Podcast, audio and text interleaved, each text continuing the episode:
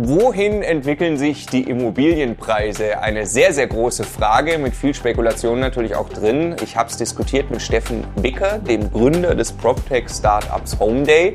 Und äh, ja, wir fangen an, so ein bisschen die, die, ähm, den aktuellen Immobilienmarkt zu diskutieren. Und wir starten eben mit dem Bestellerprinzip. Da ändert sich ja jetzt ganz aktuell was. Das wird ja auch eben für den Verkauf äh, jetzt relevant, dass die Maklerprovision sich eben geteilt werden muss. Was, was wird das denn im Markt auslösen, auch für den privaten Immobilieninvestor, haben wir besprochen. Wir sprechen über natürlich wieder äh, die Corona-Pandemie, die wir Anfang des Jahres hatten ähm, und ja immer noch damit zu kämpfen haben. Und die Frage ist, wie hat sich das auf den Immobilienmarkt ausgewirkt? Homeday hat darüber eben wirklich Daten generiert und mit ihren Kunden auch Daten gesammelt. Ein sehr äh, spannender Punkt, glaube ich, zu verstehen, ähm, wie das wirklich sich im Markt durchgeschlagen hat. Wir sprechen natürlich noch über den Mietendeckel. Was ist da eigentlich politisch in Berlin los? Der Steffen ist ja eben in Berlin, kriegt da einiges mit. Und wir machen dann natürlich den großen Ausblick. Was glaubt der Steffen, wenn er einmal seine Glaskugel bemüht, wohin entwickeln sich die Preise? In diesem Sinne, ganz herzlich willkommen bei Immocation. Wir möchten, dass möglichst viele Menschen den Vermögensaufbau mit Immobilien erfolgreich umsetzen und am besten auch noch unseren YouTube-Kanal abonnieren. Der Immokation Podcast. Lerne Immobilien. Lass uns jetzt über das Bestellerprinzip sprechen. Ähm, vielleicht erklärst du einfach mal, was es damit auf sich hat. Da gibt es ja jetzt eben bald eine, eine, größere Änderung dran, die durchaus äh, Impact hat auf euch und quasi alle Marktteilnehmer. Ja, was ist das Bestellerprinzip? Also ich glaube, mittlerweile heißt es gar nicht mehr Bestellerprinzip, sondern Neuregelung der Maklerprovision. Ähm, und was dahinter ist, ist Folgendes. Ähm, wir haben in Deutschland, ich hatte es ja eingangs schon gesagt, eine relativ hohe Maklerprovision und ein starkes, ich würde mal sagen, Ungerechtigkeitsempfinden auf Seiten der Käufer, die sagen, ich muss die ganze Maklerprovision bezahlen. Ähm, dabei arbeitet der Makler ja gar nicht für mich, sondern arbeitet ja eigentlich für den Verkäufer, der den Makler beauftragt hat, äh, für den der Makler auch die Immobilie verkauft. Ähm, gibt sicherlich unterschiedliche Stimmen. Makler würden auch sagen, ich arbeite doch genauso für den Käufer, aber das ist die, die Situation. Und ähm, das Thema ist von der Politik aufgegriffen worden und es gab dann verschiedene verschiedene Möglichkeiten, wie dieses, diese, diese Maklerprovision neu geregelt werden könnte. Das eine ist, ähm, ein reines Bestellerprinzip einzuführen, ähm, wie es in anderen Ländern gibt, dass nämlich nur derjenige den Makler bezahlt, der ihn auch bestellt, also beauftragt. Ähm, das war was, was, was wir auch sehr äh, befürwortet hätten, ähm, weil es eben dazu geführt hätte, dass ähm, der Wettbewerb nochmal deutlich verstärkt wird und die Maklerprovisionen voraussichtlich auch stark fallen würden oder gefallen wären. Lass uns das, das nochmal kurz erklären, warum das für euch, weil der Punkt ist ja spannend. Also äh, ihr sagt, okay, der, der Verkäufer soll es eigentlich bezahlen. Ihr müsst ja erstmal Verkäufer-Leads überhaupt finden, was ja auch nicht ganz so leicht ist. ist man, du sagst, ihr habt da grundsätzlich genug von gerade, was eine sehr gute Situation ist. Ähm, aber jetzt wird der plötzlich gezwungen, euch zu bezahlen. Würden dann nicht auch mehr auf die Idee kommen, ja gut, dann verkaufe ich es lieber ohne Makler und mache das Ganze selbst. Aber du sagst, dem wollen wir uns stellen. Das hilft uns eher, weil dann Wettbewerb herrscht. Ja, also die Frage gibt es natürlich immer, ne? mache ich selber oder gehe ich zu einem Makler? Ich glaube, ein guter Makler hat immer seine Berechtigung. Ja? Und es gibt auch nicht, es gibt auch viele Verkäufer, die, die, die, ähm, die könnten das, ne? die haben das Zeug dazu, eine Immobilie zu verkaufen, aber die haben dann schlicht die Zeit nicht. Ne? Sagen, ich will mich damit nicht beschäftigen oder aus emotionalen Gründen nicht mit beschäftigen. Zum Beispiel das Elternhaus zu verkaufen. Also es gibt immer ganz viele Gründe, warum es eben Sinn macht, einen Makler zu beauftragen, auch auf individueller Ebene. Ähm, so, und ich glaube, es wird einen Teil geben, der dann dazu übergeht zu sagen, ich verkaufe selber. Ähm, und es wird einen Teil geben, und ich glaube, das ist der große Teil, der sagen wird, jetzt gucke ich mir die Makler aber noch mal ein bisschen genauer an. Ähm, bisher haben mir die Makler äh, gesagt, ich mache es kostenlos oder ich teile es. In, in, einigen Bundesländern ist es ja auch schon so, dass heute 50-50 die Provision geteilt ist.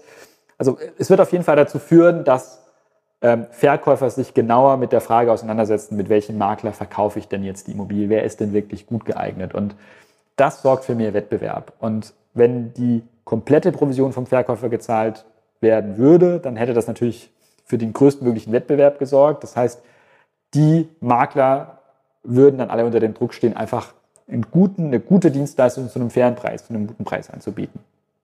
Was jetzt passiert ist, das ist auch schon eine Verbesserung des Status quo, würde ich sagen, ist keine Einführung eines Bestellerprinzips, sondern ähm, worauf sich jetzt die Koalition festgelegt hat, ist und was auch beschlossen wurde und als Gesetz verabschiedet wurde, ist, dass die Maklerprovision hälftig geteilt wird.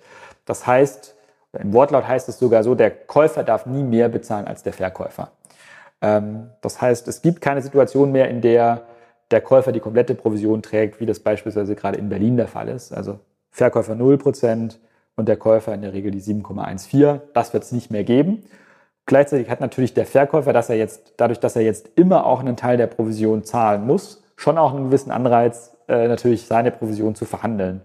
Also es ist durchaus spannend jetzt zu beobachten, was passiert. Wird, wird der Verkäufer sich seiner Verhandlungsmacht gewahr und wird anfangen, dann tatsächlich an der Provision zu verhandeln?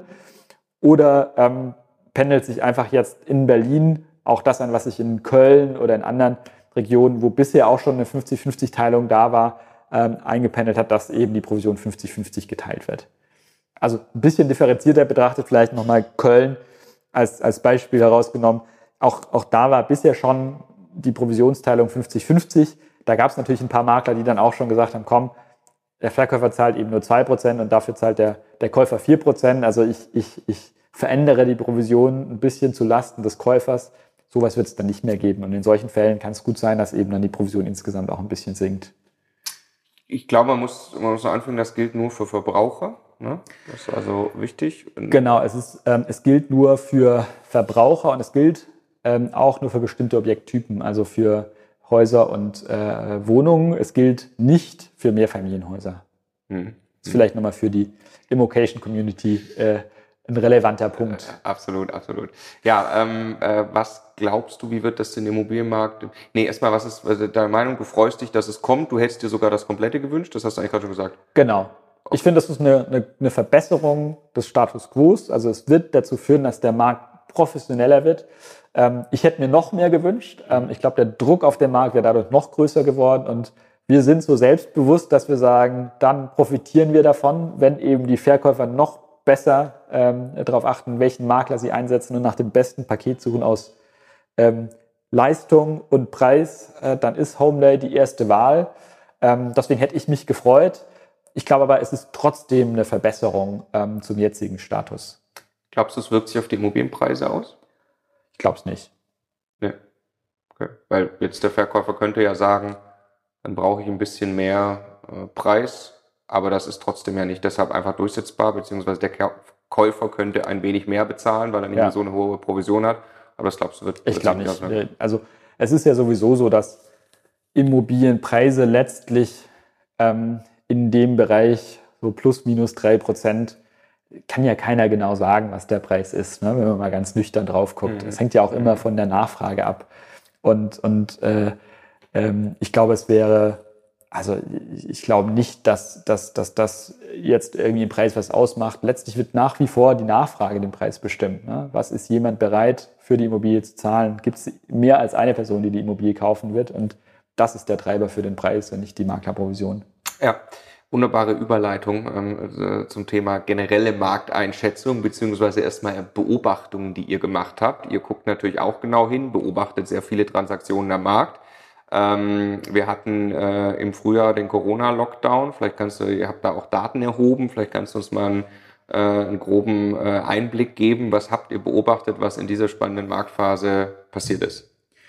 Mache ich sehr gerne. Was haben wir gemacht? Wir haben äh, einen eigenen Immobilienmarktindex erstellt, ähm, den wir auch jetzt laufend aktualisieren, jeden Monat. Also den kann sich jeder auch gerne unter homeday.de anschauen, wo wir uns genau angucken, wie entwickelt sich die Käufernachfrage und wie entwickelt sich die Verkäufernachfrage. Und äh, was wir festgestellt haben, ist, in der Woche, in der die Lockdown-Maßnahmen beschlossen und verkündet worden sind, ähm, ist der Immobilienmarkt stark eingebrochen. Also er ist davor schon eingebrochen, weil die Leute natürlich alle unsicher waren, was mit dem Markt passiert. Und was meine ich mit stark eingebrochen? Wir haben uns zum Beispiel angeguckt, wie sich die Käufernachfrage entwickelt hat. Also wie viele Nachfragen bekommen wir von interessierten Käufern auf unsere Immobilieninserate. Und die Nachfrage ist um, um die 65 bis 70 Prozent eingebrochen. Und zwar innerhalb einer Woche.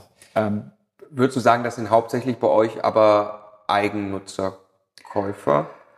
Das, das war wirklich eine bunte Mischung. Okay. Ähm, ich kann es jetzt nicht genau segmentieren, wie es in der Woche war, aber wir haben sowohl ähm, äh, Investoren als auch Eigennutzer okay. äh, unter unseren Anfragen. Also es war wirklich eine, eine breite Unsicherheit im Markt da, weil auch keiner wusste, kann ich noch Besichtigungstermine machen? Kann, kann ich mhm. überhaupt noch Notartermine machen? In anderen Ländern waren die Notare schon zu. Ähm, also es war einfach eine, eine sehr starke Unsicherheit und ich glaube, sicherlich auch dadurch bedingt, dass in der Woche die Leute mit anderen Dingen beschäftigt waren als mit Immobilien. Ja. Es ist ja, ja, es gibt immer wieder mal Phasen, wenn wir auch an Weihnachten gucken, viele dann eben nicht auf ImmoScout oder den anderen Portalen nach neuen Immobilien, sondern beschäftigen sich mit anderen Dingen. Und das war genau so eine Woche.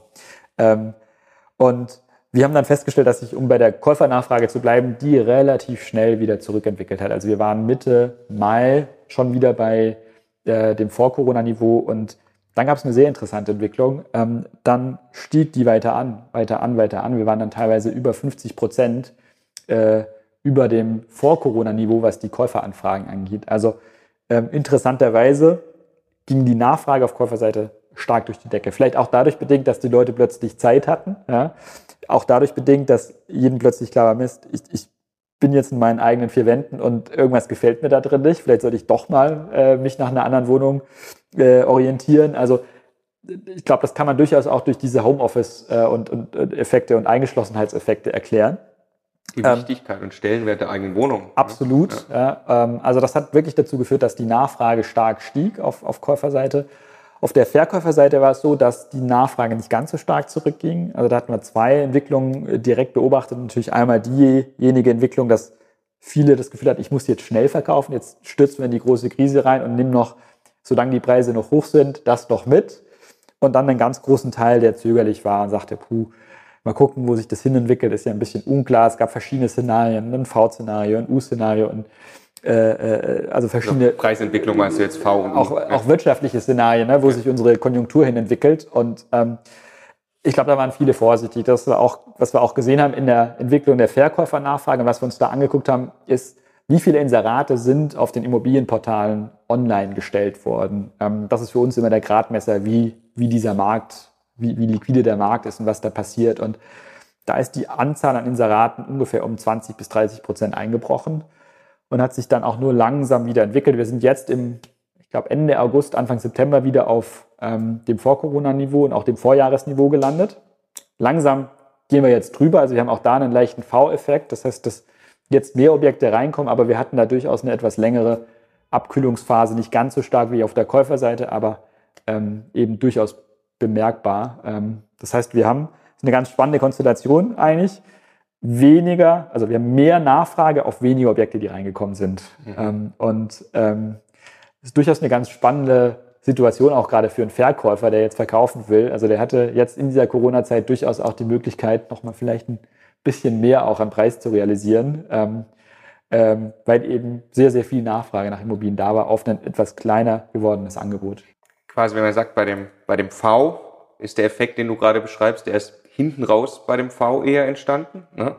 Weil, also zwischendrin, es gab tatsächlich mal, wo das V unten war, gab es gefühlt ein paar Wochen, wo auch selbst Stefan und ich echt gute Immobiliendeals machen konnten, weil äh, Verkäufer auch so unsicher waren und gesagt haben, ich sehe ja noch nicht, dass das V hinten wieder hochgeht. Ich sehe es nur erstmal, vielleicht geht es jetzt richtig runter. Ich bin sehr froh, dass mir die Immobilien noch überhaupt jemand abkauft. Ich bin sehr froh, dass wir nächste Woche noch zum Notar dürfen. Wer weiß, ob das in drei Monaten auch der Fall ist. Ne? Und das Fenster ist aber dann gefühlt, genau, ist wieder relativ schnell zugegangen und der Markt ist eigentlich auch aus meiner Beobachtung wieder an dem Punkt von vorher. Ja. Plus, ich habe das Gefühl, es kommt dazu, jetzt, also denke ich an Investoren, dass äh, der, der, der, der Wert von der Wohnimmobilie, Gewerbe ist natürlich ziemlich hart betroffen, das hat jeder logischerweise verstanden, dass das einen großen Impact haben kann, wenn ich jetzt eine Bar habe oder so. Ne? Ähm, aber der, der Wert der Wohnimmobilie in den Augen der Investoren, die hier sehr krisensicher scheint, ähm, gefühlt eher nochmal gestiegen ist. Und deswegen glaube ich, ähm, äh, ja, sind die Preise auch eben wieder da, wo sie, wo sie vorher waren oder noch höher. Ne? Ja, das kann ich genauso unterstreichen. Also das, was du beschrieben hast, ähm, das war absolut möglich, natürlich in der Zeit gute Transaktionen zu machen, weil natürlich eine große Unsicherheit da war. Auch nicht, auch nicht jeder Verkäufer dann ähm, richtig informiert war. Ne? Ähm, mhm. Wir haben versucht, mit unserem Immobilienmarktindex ähm, da Aufklärung zu leisten, auch weil wir das Gefühl hatten, dass ganz viele Medien angefangen haben, ähm, mit Beginn der Corona-Krise den Immobilienmarkt totzuschreiben. Ja. Und, und sagten, jetzt platzt die Blase und, und, und äh, haben das dann über alle möglichen abstrusen Dinge versucht zu begründen und wir haben das gar nicht gemerkt und haben dann, das war wirklich für uns dann auch der Anstoß, äh, zu sagen, nein, wir, wir, wir gehen dagegen, wir, wir, wir versuchen Aufklärungsarbeit zu machen, indem wir wirklich fundiert und zahlenbasiert ähm, die, die Leute informieren, was da gerade passiert, ne? dass da keine falschen Entscheidungen getroffen werden.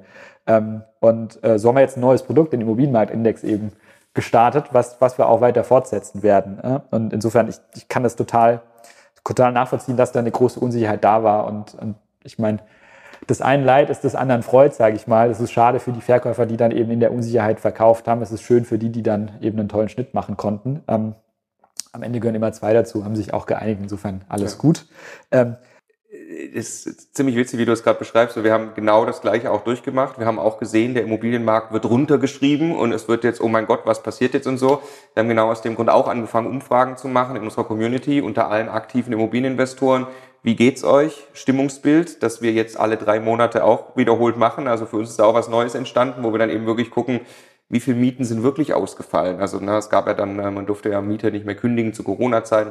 Oh mein Gott, sind jetzt Wohnimmobilien jetzt, ähm, die Mieter müssen nie wieder Miete bezahlen, so übertrieben ausgedrückt. Ne? Und haben wirklich dann, dann Daten erhoben und auch festgestellt, nee, jedem Investor geht's gut die Mieten kommen, ganz normal. Ne? Kein Mensch äh, kommt auf die Idee, dass bloß weil man ihn nicht mehr kündigen kann, dass er jetzt einfach aufhört, Mieten zu zahlen als Beispiel. Ähm, und so ist tatsächlich für uns auch was Interessantes und Gutes äh, entstanden, dass wir eben auch genau mit der gleichen Motivation da Transparenz reinbringen wollen. Und die Stimmung ist äh, tatsächlich sehr, sehr gut unter Immobilieninvestoren auch, ne? auch von uns erhoben. Ja. Genau, dann lass uns ein bisschen nach vorne gucken. Ähm, das Jahr 2021, 2022 ich weiß, das ist eine riesen Glaskugel, niemand kann das vorhersagen, aber es ist natürlich spannend zu spekulieren. Ähm, was denkst du passiert mit dem Immobilienmarkt? Das ist eine gute Frage. Äh, ich werde die oft gefragt und ähm, ich habe tatsächlich nur spekulative Antworten darauf. Ähm, ich glaube, es hängt stark davon ab, wie sich die Gesamtkonjunktur entwickelt in Deutschland äh, und auch um Deutschland herum. Wir sind ja als ähm, Exportweltmeister stark abhängig auch von anderen Ländern. Und ich glaube, ähm, es hilft immer so ein bisschen in der Vergangenheit zu gucken, was ist, was ist früher passiert, um Dinge daraus für die Zukunft abzuleiten. Und ähm, was ich mir mal angeguckt habe, ist, wie hat sich der Immobilienmarkt in der Finanzkrise entwickelt, 2007, 2008. Ähm, und ähm, äh, was wir feststellen, ist, ähm, dass der Immobilienmarkt schon sehr stark auch mit der Gesamtkonjunktur schwankt. Also der hängt stark dran. Wenn es der Gesamtkonjunktur schlecht geht, dann geht der Immobilienmarkt tendenziell auch zurück. Wenn die Konjunktur äh, wieder wächst, dann geht es dem Immobilienmarkt gut. Ähm, jetzt haben wir im Moment noch keinen so einen großen Konjunktureffekt sozusagen gespürt. Also der wird irgendwie abgedämpft, gerade durch alle möglichen Subventionen, Hilfsmittel, Kurzarbeit.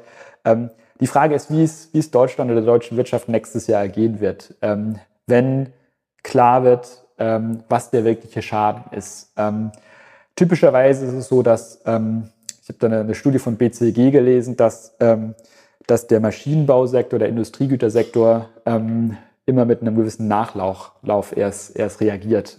Es dauert oft ein Jahr bis anderthalb Jahre, bis der dann tatsächlich am, am Boden angekommen ist. So war es auch in der Finanzkrise ähm, 2007, 2008.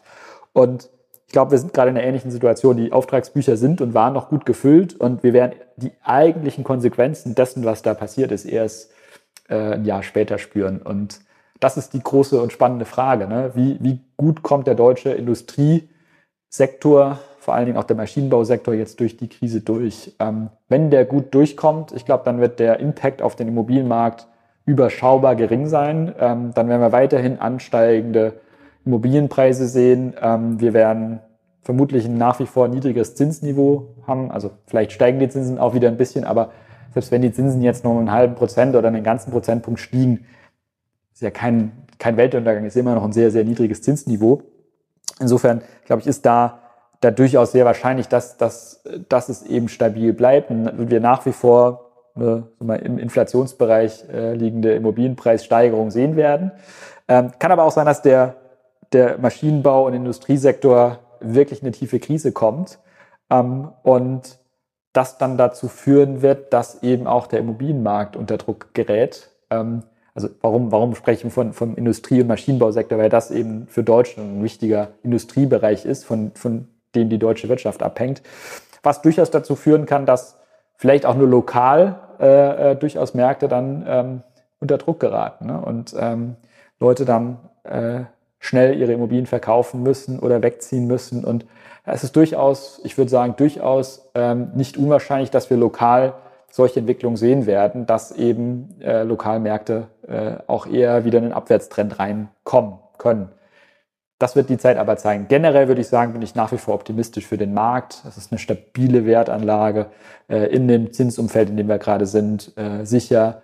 Ähm, und ähm, ich, ich sehe keinen Grund, äh, warum ähm, der Immobilienmarkt äh, jetzt vor einem Platzen der Blase steht. Also wir haben immer noch ja, viel Geld im Markt, viel Eigenkapital im Markt ähm, und stabile Finanzierung. Ähm, deswegen glaube glaub ich, auch, dass, dass, dass der deutsche Markt da recht stabil ist. Ja, das glaube ich mal. Wir haben stabile Finanzierung, anders als USA 2008. Das glaube ich tatsächlich haben wir auch nicht. Ähm, genau, als eine, eine jahrelange Rezession äh, schlägt sich irgendwann auf den Immobilienmarkt nieder. Das ist klar. Wahrscheinlich für euch nochmal sehr viel schneller spürbar als jetzt für einen Kapitalanleger, der langfristig vermietet für euch bedeutet ja relativ schnell, wenn die Leute ähm, äh, weniger Geld zur Verfügung haben, dass sie tatsächlich einfach weniger äh, äh, sich ein neues Eigenheim kaufen oder weniger hohe Preise bezahlen können. Ja. Ne? Was ich aber tatsächlich glaube, dass die Zinsen, also es eigentlich fast keine Chance gibt, dass die Zinsen in den nächsten Jahren in irgendeiner Form steigen können. Ähm, gerade jetzt nochmal ähm, äh, zusätzlich äh, mit dem ganzen Geld, was da reinkommt, ähm, äh, die Schulden sind schon so hoch, äh, das könnte man sich einfach nicht leisten, die Zinsen anzuheben. Und ich glaube, der Zusammenhang ist schon relativ direkt, dass der Immobilienmarkt halt an den Zinsen hängt. Ja. ja. Ähm, eine Frage noch, politische Eingriffe in den Immobilienmarkt gibt es ja immer wieder. Wir sind gerade hier in Berlin, es wird massiv eingegriffen mit Mietendeckel. Ähm, wie siehst du das Ganze und, was denkst du, was kommt auf uns zu? Das ist auch eine gute Frage. Ich, ich kann den Hintergrund da verstehen, ja, weil wir ja wirklich in Berlin speziell wirklich eine sehr angespannte Lage haben. Also es gibt zu wenig Wohnraum in den Stadtbezirken und Vierteln, ähm, in denen die Leute eben wohnen wollen. Und ähm, das führt dazu, dass tatsächlich teilweise horrende Mieten verlangt werden, die nicht mehr stemmbar sind von vielen Leuten. Insofern kann ich die Motivation dahinter verstehen. Und ich glaube, die Politik muss da was tun. Die Frage ist, was sind die richtigen Maßnahmen? Ja, und ähm, ich bin jetzt selber kein Freund von einem Mietendeckel, weil ich finde, dass das die falsche Maßnahme ist, weil das eben, das löst vielleicht an der einen Stelle ein Problem, schafft aber an der anderen Stelle wieder ganz andere Probleme. Also was wie Renovierungsstau, die Wohnungen werden nicht weiterentwickelt und so weiter. Also und es bevorzugt möglicherweise auch gar nicht die Mieter, die eben äh, das Geld nicht haben, sondern nach wie vor eben diejenigen, die die eben solventer sind, äh, die sich auch mehr Miete leisten könnten. Ähm, ich glaube, ähm, was sinnvoll wäre, ist ähm, wirklich nochmal daran nachzuschauen, wie kann ich städtische Gebiete nachverdichten, kann ich mir nochmal Gedanken machen, wie ich eben ähm, auch äh, vielleicht höher bauen kann in bestimmten Bereichen. Ähm, das sehen wir ja in anderen Ländern auch, dass es eben höhere Häuser gibt. Dadurch kommen dann mehr Leute sozusagen auch unter in den Bereichen oder Bezirken, in denen sie leben wollen. Ähm, ich glaube, dass das eine Richtung sein könnte. Ich könnte mir auch vorstellen, jetzt mit Bezug auf den Kaufpreis, ähm, äh, oder auf, auf, auf äh, Objekte, die zum Verkauf stehen, wäre auch mal drüber nachzudenken, wie viel ausländische Investoren äh, man zulässt, ob ich, ob ich es zulasse, dass ausländische Investoren in Berlin reihenweise Wohnungen kaufen dürfen, die dann vielleicht auch noch leer stehen, oder ob ich da nicht ein gewisses Limit festlege. Das muss ja gar nicht heißen, dass ich Ausländer nicht mehr erlaube, eine Wohnung zu kaufen, aber vielleicht eben nur noch eine und nicht, nicht drei. Also über solche Maßnahmen nachzudenken, fände ich durchaus spannender als über Mietendeckel ähm, das finde ich nicht wirklich produktiv. Ja, absolut. Das Problem im, im Kern lösen und eigentlich braucht es Angebot. Ja? ja. Ähm, wenn ich zu viel Nachfrage habe und nur da kann ich es lösen und nicht mit so merkwürdigen Eingriffen wie dem Mietendeckel. Ja. Vielen herzlichen Dank, Steffen, für deine Zeit. Sehr gerne. Vielen Dank für deine Zeit. Sehr gerne. Tschüss.